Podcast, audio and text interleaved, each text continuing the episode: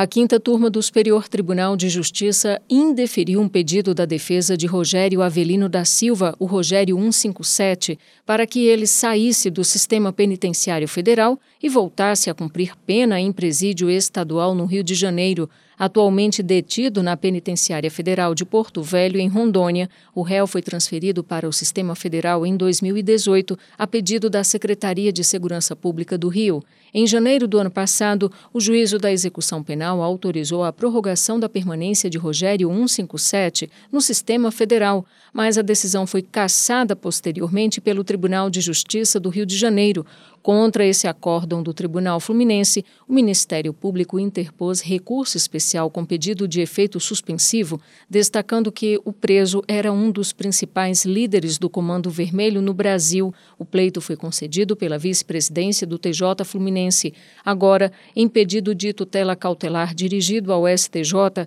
a defesa de Rogério 157 requereu a revogação do efeito suspensivo para que pudesse ser cumprida imediatamente a decisão do Tribunal do Rio favorável ao retorno dele ao Estado. No entanto, o relator ministro Ribeiro Dantas apontou que o deferimento da tutela cautelar exigiria a demonstração clara de que o recurso especial do Ministério Público não tem chances de admissão ou provimento pelo STJ ou de que não foram atendidos os requisitos legais para o efeito suspensivo previstos no artigo 995, parágrafo único do Código de Processo Civil. E, de acordo com o relator, o exame detalhado sobre a admissibilidade do recurso especial será feito pelo STJ no momento processual adequado.